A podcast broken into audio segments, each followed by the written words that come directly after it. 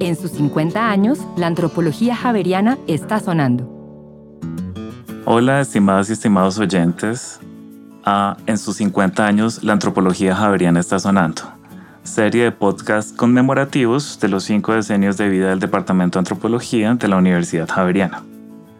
El Departamento de Antropología, aunque la carrera fue formalmente establecida en 2004, teniendo su primera cohorte en el año 2005,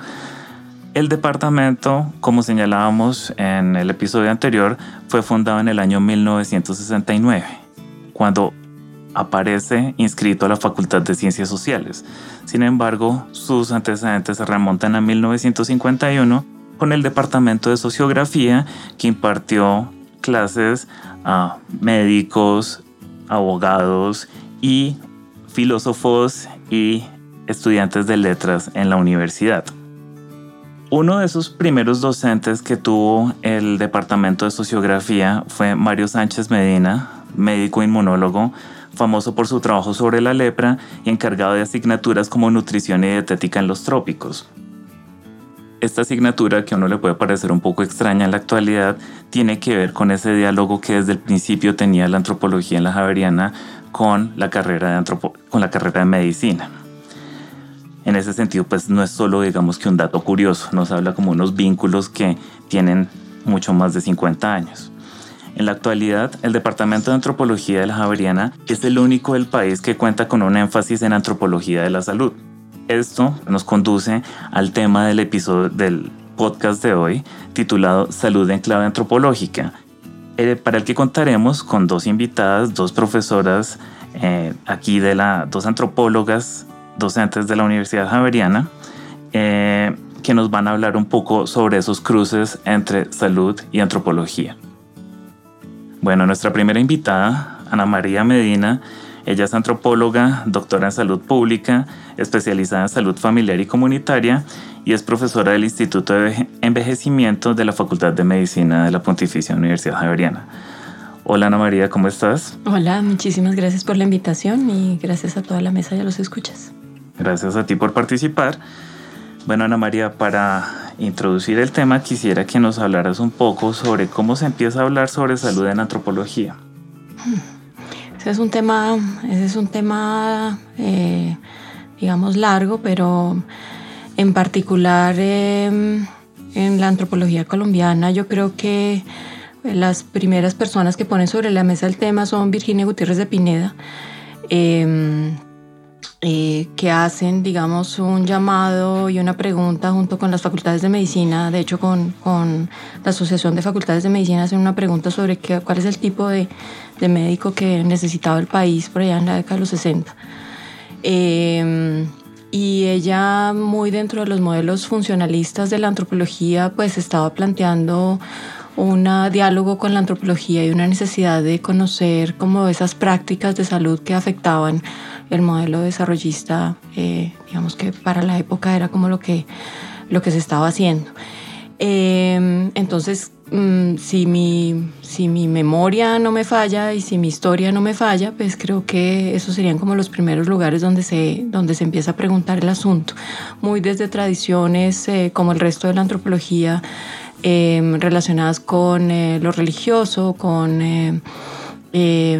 formas de abordar eh, la salud y la enfermedad en comunidades, en otras comunidades o en esas otredades eh, indígenas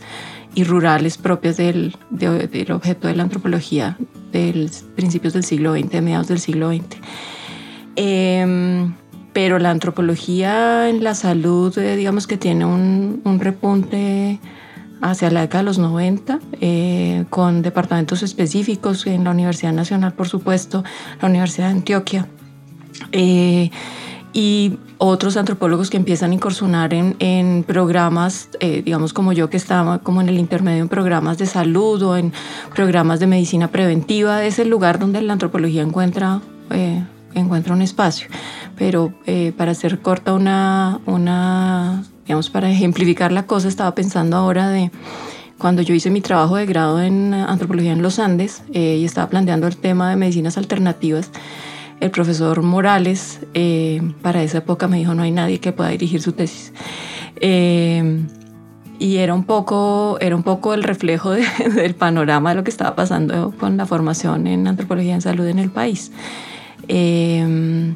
y sí, creo que hay profesores pioneros eh, en la Javeriana, digamos, eh, el Departamento de Antropología de la Javeriana, pues eh, en diálogo con medicina y con el resto de la universidad, empieza a preguntarse sobre esa intersección. Em, la profesora Socorro Vázquez en su momento con, con un diálogo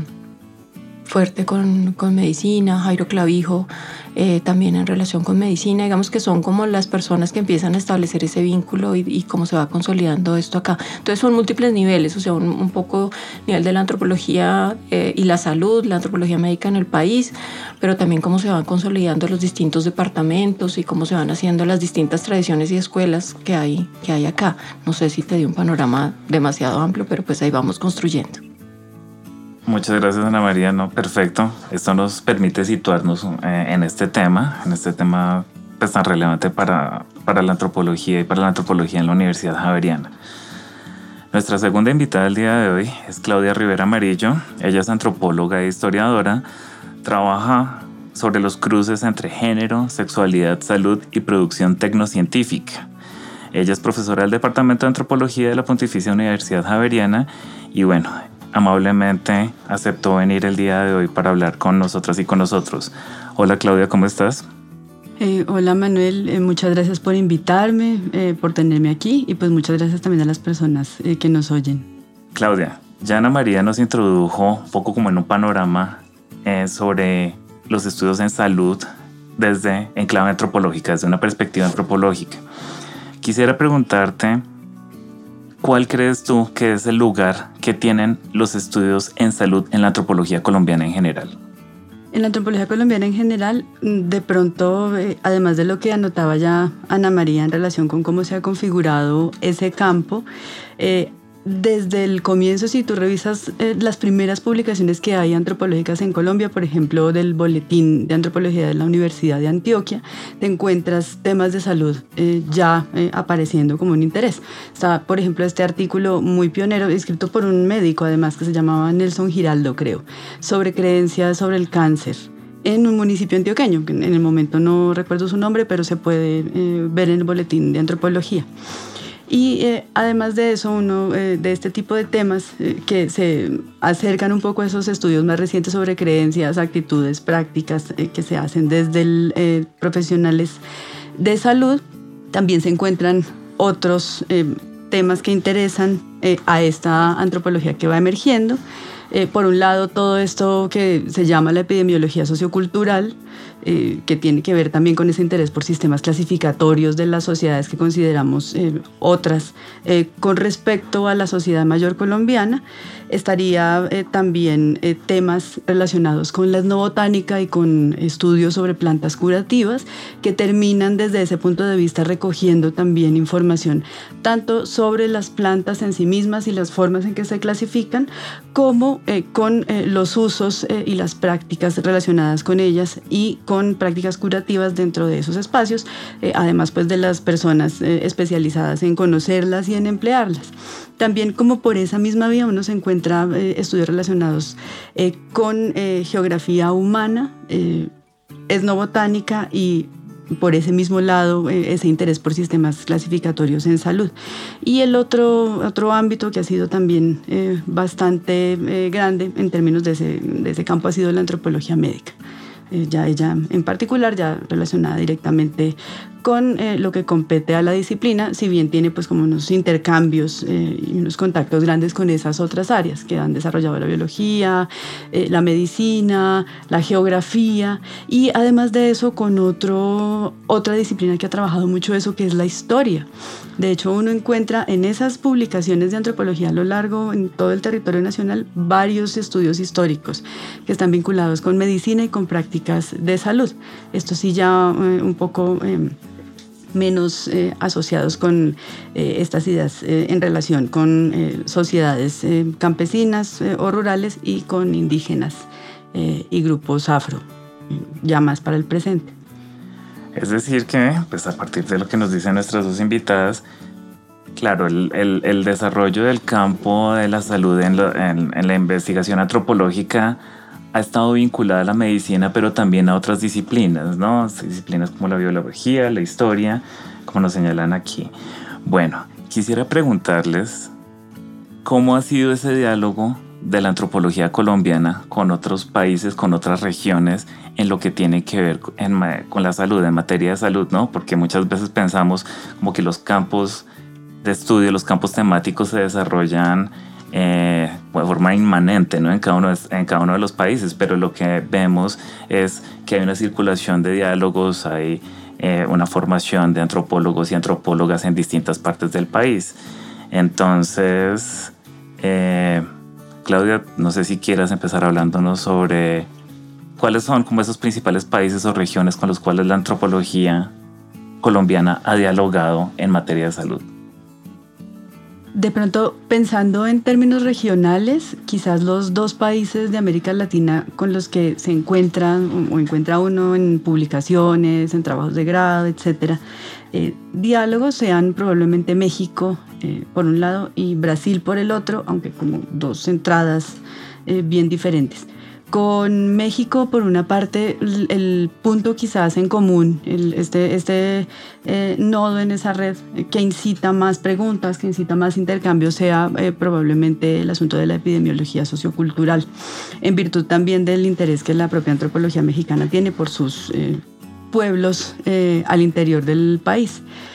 Con en el caso brasileño, en lo que yo he podido observar, también hay, aunque también hay algunas preguntas relacionadas con ese campo, eh, se encuentra también ese interés y ese intercambio por ese movimiento eh, tan particular que hay en Brasil, que es el de la salud colectiva. Y se trata de diálogos eh, de todo orden en, en varios temas en relación con estudios sobre salud pública en Colombia, en lo que compete a la antropología y pues en general a otras ciencias sociales. Entonces, con respecto a, la, a lo regional, yo diría que son estos dos países con los que más hay intercambios, aunque uno puede encontrar eh, trabajos que hablan, eh, por ejemplo, de diálogos con Argentina, eh, con otros países del Cono Sur, en relación pues con el ámbito regional. Gracias Claudia. Ana María, no sé si de pronto tú quieres destacar algunos países o algunas academias, tradiciones intelectuales que hayan sido como importantes en el trabajo que tú has adelantado. Pues más que, más que en mi trabajo me parece ah, importante como resaltar que para mí el, el, ah, el campo, de, es que no sé si ni siquiera si definirlo como campo, como disciplina, o sea, me, me parece problemático eh, hablar de, de antropología de la salud o salud en clave antropológica, digamos que esa, esa, ese asunto porque esa intersección nos lleva a múltiples relaciones y formas de relacionarnos de manera distinta. Entonces, eh, si hablamos puramente como de la disciplina antropológica, pues eh, hay como dos grandes bloques, como en la tradición de la antropología sociocultural en general, que es la, ah, digamos, la corriente francesa y la corriente eh, más anglosajona en especial norteamericana. la francesa más dirigida a cuestionar y a preguntarse Em, claramente sobre em, la estructuración y la ordenación de la sociedad, pero también sobre el, cuestionamiento de los órdenes eh,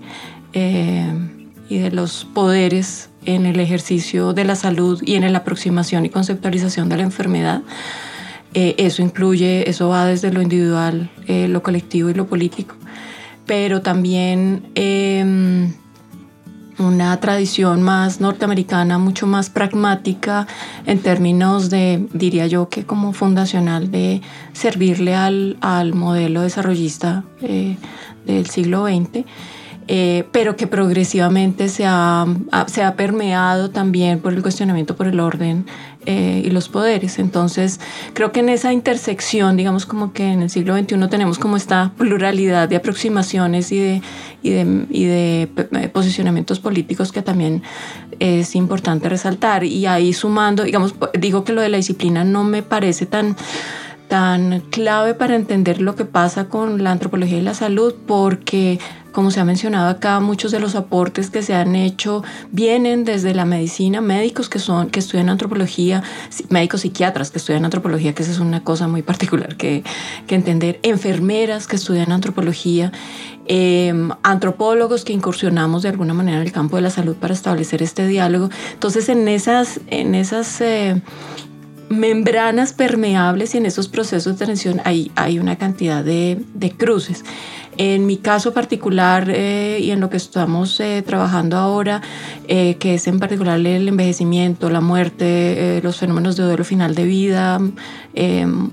en parte dirigido a antropologías clínicas y médicas, eh, pero también poblacionales y políticas, que es una cosa muy rara, pero es así. Em, nuestros diálogos están sobre todo con estudios en Argentina. Em, digamos que también eh, se preguntan y se cuestionan sobre, sobre esa construcción de alteridades a través de los procesos de definición de, de salud y, y políticas de salud. Eh, Brasil es el referente, como, como ya lo mencionaste, es un eh, referente enorme y digamos que también en ese sentido la carrera promueve que los estudiantes vayan a Brasil también en intercambio o que luego hagan sus posgrados en este país. Y el otro gran referente también no es de medicina colectiva, no es de salud colectiva, sino es de medicina social, que ha sido siempre un referente, es el Reino Unido y en general esa corriente eh, que señala los procesos eh, de clasación y los procesos de producción y reproducción de la sociedad como centrales para entender la salud y la enfermedad. Gracias Ana María. Bueno, es decir que tenemos un panorama como mucho más complejo y heterogéneo del que, del que nos imaginábamos, ¿no? Con frecuencia a veces asumimos que la disciplina, cuando, profesionales de la disciplina que trabajan un tema ya automáticamente constituyen un, campo temático, un campo de investigación, pero lo que vemos aquí en el diálogo con Ana María y con Claudia, nuestras invitadas, es que no solo en diálogos regionales, sino también en diálogos con otras disciplinas se ha construido esos cruces, ya no lo llamemos campos, sino esos cruces entre antropología y salud, ¿no? No solo desde la antropología hacia afuera, sino también de... Eh, médicos, médicas, historiadores que también han trabajado sobre salud y que se pueden haber formulado preguntas, inquietudes como de tipo antropológico. Bueno, eh, en este campo heterogéneo, en donde vemos cuestiones relacionadas con el envejecimiento, como señalaba eh, Ana María, pero también con la producción tecnocientífica, que es el tema que trabaja Claudia Rivera, ¿qué temas les parecen a ustedes que han sido como poco abordados? por lo menos aquí en Colombia, ¿no? O sea, no, no, nos hablamos a todo el planeta, sino como qué temas ustedes dicen como consideran, bueno, esto es algo interesante, algo que podría ser explorado, pero no ha sido abordado como con, con suficiente detenimiento por parte de, de, antropólogas y antropólogos aquí en el país. Em, voy, a, empezar. Eh, y claramente eh, me dirían los médicos que sesgada por mi propia experiencia, yo diría que ubicada y posicionada desde mi, desde mi praxis y desde mi ejercicio, pero eh, a mí me gusta buscar eh, vacíos. Entonces, eh, pues lo que hago básicamente es buscar esos vacíos en el lugar en donde estoy y el envejecimiento es uno de los grandes vacíos en el abordaje antropológico, en general en el abordaje en, salud y enfermedad, pero en antropología el campo del envejecimiento, de la vejez, en todos los niveles, desde las experiencias, eh, en todos los modelos, ¿no? este modelo también de conocimientos, actitudes y prácticas que aún se usa. Eh, es una cosa que, que, no está explorado, el envejecimiento en nuestras sociedades urbanas, Estamos en nuestras sociedades diversas, que ese es un tema que estamos tratando de jalonar ahora, eh, es el envejecimiento diverso en, en, todas sus posibles diversidades, cómo se envejece en Colombia. Eh, y el otro tema que tengo que decir que, que es, eh, pues es el, el del, no el del manejo de la muerte, que digamos que hay estudios en relación como a la tanatología y antropología de la muerte en sí, sí hay estudios para Colombia, eh, pero particularmente la muerte en contextos precarios y de violencia estructural como la que está en nuestro país. Hay algunos grupos, eh, particularmente pues en la Universidad Nacional y en la Universidad de Antioquia, que, que jalonan esos, esas investigaciones. Em, pero, pero esas intersecciones son, no son temas que sean fáciles de trabajar y, y uno grande que para mí es un, un placer poder estar eh, eh, por lo menos empujándolo, si no, no creo que alcance a desarrollarlo mucho, pero empujándolo, es el de la antropología clínica y médica eh, en contextos hospitalarios. Eso, eso es muy, muy pocos estudios eh, al respecto, precisamente por lo, los imaginarios que hay sobre el ingreso a los hospitales, sobre el trabajo hospitalario y la dificultad que plantea el diálogo con la medicina y con estas especialidades. Eh, pero cada vez más como que cada día yo digo como, wow, aquí hay una cantidad de, de trabajo por hacer y en particular en mi posicionamiento desde una perspectiva crítica, creo que nos hace falta trabajo. Claudia, no sé si quieres contarnos como qué temas, poco como desde, desde ese ámbito de la producción tecnocientífica, a ti te parecen como poco abordados aquí en la antropología colombiana. Pues hay varios, desde ese punto de vista hay, hay bastantes vacíos, bastantes vacíos. Eh, yo podría de pronto eh, también comentarlo como frente a los, el, el, tipo de trabajos que yo desarrollo y algunos muy interesantes que he visto últimamente. Eh, en relación con los temas que yo trabajo hay un, hay un campo que está prácticamente desierto, que es el de la salud animal. aunque es, hay mucho que hacer al respecto, uno encuentra trabajos históricos, hay un por aquí, por allí, alguna tesis, pero en general eh, es un eh, tema muy, eh, muy poco trabajado. y considerando el vínculo que hay entre procesos de salud animal y las formas en las que vivimos y convivimos con ellos, también es necesario abordar eso para el caso colombiano, me parece. Eh, un segundo tema eh, sobre el que he estado viendo que estaban apareciendo cosas y cosas muy interesantes eh, está ahorita vinculado con el proceso de paz, en particular con una investigadora que se llama Lina Pinto,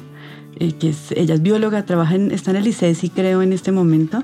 y está abordando las relaciones que puede haber entre una entre procesos de producción tecnocientífica en Colombia en relación con salud directamente y la pacificación. Entonces, eh, en eso, eh, temas como eh, la leishmaniasis y los medicamentos para esa enfermedad se vuelven muy centrales, que es el, el, trabajo de ella y es muy interesante. Entonces, me parece que es una vía que ella abre también para pensar ese tipo de producciones desde otras perspectivas.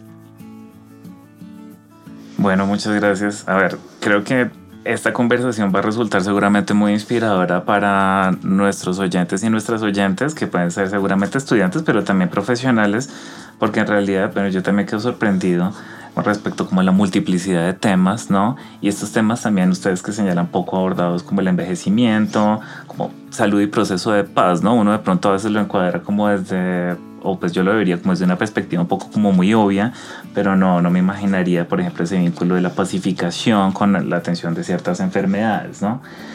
Bueno,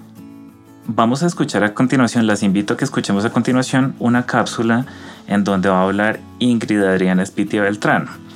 Ella es una antropóloga de la universidad que ha trabajado sobre sexualidad y diversidad funcional, ¿no?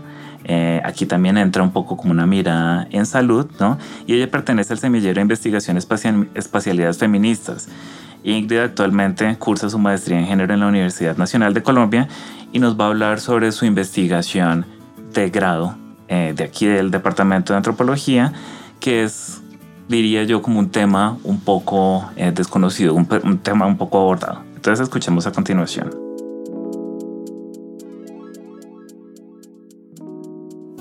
Bueno, eh, mi tesis de pregrado se titula Cuerpos ocultos, sexualidades abiertas, un estudio sobre la sexualidad de hombres y mujeres con lepra en agua de Dios. Principalmente, bueno, realicé trabajo de campo eh, con hombres y mujeres albergados en, en los albergues de agua de Dios, principalmente dos. La idea era como investigar un poco en relación a la sexualidad, como, digamos, tanto hombres como mujeres vivían la sexualidad en los albergues y también pues como la enfermedad, digamos, hacía parte, digamos, de los relatos en torno a, la sexualidad. el objetivo principal era como lograr identificar algunas prácticas y representaciones en torno a la sexualidad tanto de hombres como de mujeres, pero además de eso, pues tener en cuenta cómo ellos eh, y ellas vivían la enfermedad en un contexto como Agua de Dios. Digamos que Agua de Dios ha sido como em, un municipio donde llegaron muchos enfermos y enfermas de lepra y pues históricamente es conocido como por ser uno de los lazaretos de Colombia, pero en Colombia pues principalmente existieron tres. Em, la metodología, digamos que a lo largo del trabajo de campo estaba planteada una metodología inicial, pero fue cambiando en el proceso y eso ha sido como uno de los aportes a la hora de acercarse a estudios sobre sexualidad y salud. Y es como hablar de la sexualidad primero en contextos cerrados como es el albergue, pero también en contextos donde la enfermedad pues atraviesa el cuerpo. Entonces allí, digamos, las conversaciones informales en términos metodológicos fue muy importante, pero también poder em, convivir con ellos y con ellas a partir de su cotidianidad. Entonces no era solamente llegar al albergue y ver qué sucedía, sino además de eso como por medio de prácticas como los juegos de mesa o cómo ellos, digamos, vivían en el albergue, eh, lograr eh, hablar de las prácticas y representaciones en torno a la sexualidad. También un hallazgo muy importante para hablar de sexualidad en contextos de enfermedad es como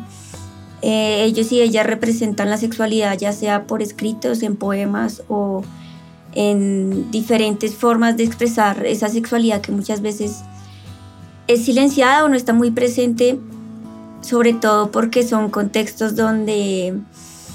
eh, se censura mucho las prácticas sexuales y la sexualidad, también por la enfermedad, pero por el contexto de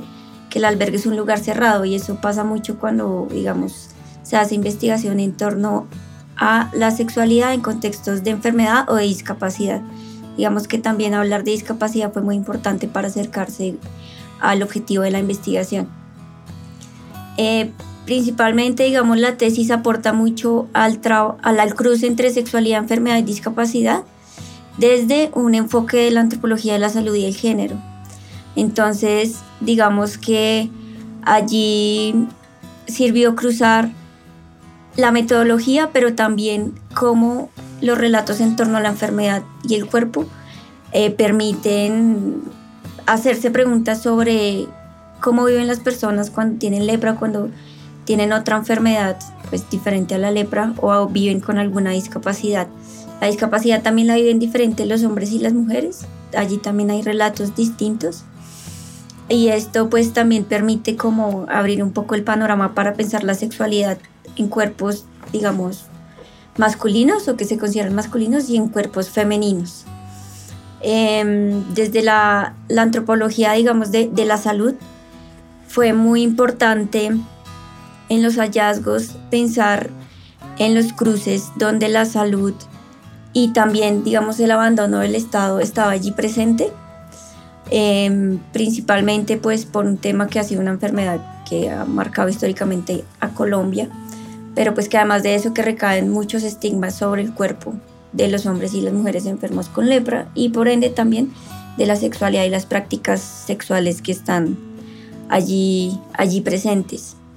Mm, las conversaciones informales como que son muy importantes, no solamente en Agua de Dios, sino también en lugares, por ejemplo,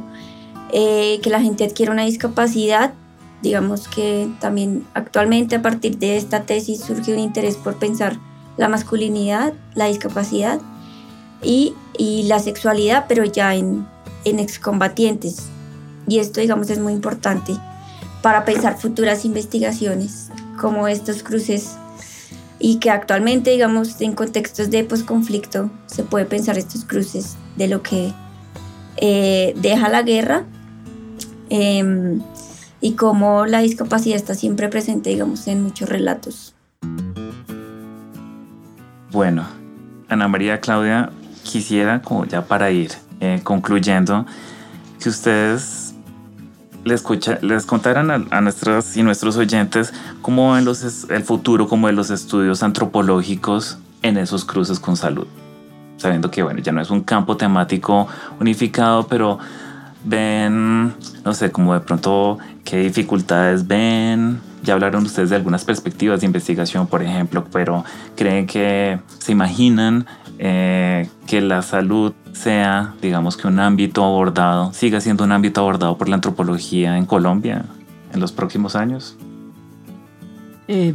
pues sin duda, eh, sin duda, en un país que tiene un, sistema mm, de salud como el que teníamos nosotros, tenemos nosotras aquí, eh, sin duda que va a seguir siendo importante y que se van a seguir encontrando estudios que vayan más allá pues, de estas preguntas por el, por el acceso y por las barreras que suelen ser los que se encuentran como relacionados con ese con ese ámbito. Entonces, pues seguirá siendo un, tema central y en eso pues la Universidad Javeriana tiene eh, para ofrecer esa línea de profundización que es única, como me comentabas hace un rato,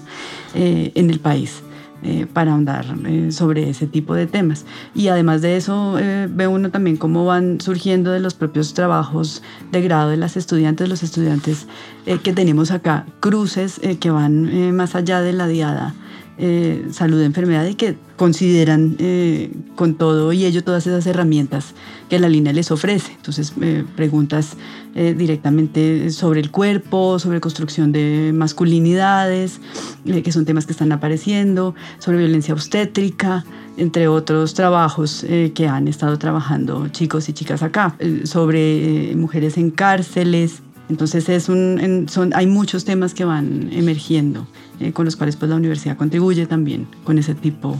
eh, de estudios y con este eh, campo tan heterogéneo que es ese, esos vínculos de estudios sociales en salud, con medicina, etc. Bueno, yo, yo creería, digamos, si me, si me preguntas cuáles son los desafíos mayores y, digamos que también eso es en parte, siempre les, les digo a, quienes asisten a mis clases, que es el motivo por el cual yo estudié salud pública y me hice un doctorado en salud pública, es que uno de los mayores desafíos es salir eh, de la propia aldea, es eh, establecer un diálogo eh, transdisciplinario, es configurar un campo problemático que para mí es la salud y la enfermedad, en donde puedan aportar las distintas disciplinas y para eso se necesita un ejercicio de diálogo fundamentado, de diálogo construido. Em, entonces creo que ahí está uno de los, de los mayores desafíos, es em, eso por un lado, digamos, en términos de cómo dialogan dos maneras de ver el mundo completamente distintas, ponga un antropólogo y un médico al lado y eso se dan unas discusiones interesantísimas, eh, pero muchas veces que no dan frutos, que no dan frutos en términos de transformar las realidades,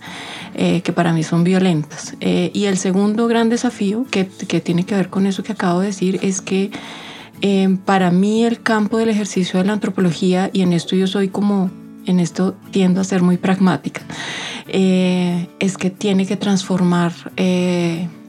las relaciones que producen sufrimiento en la vida humana.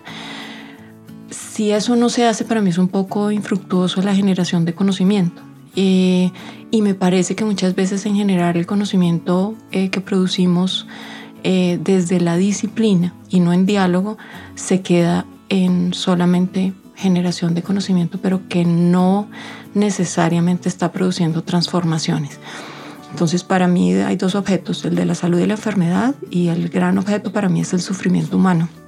y el sufrimiento social como,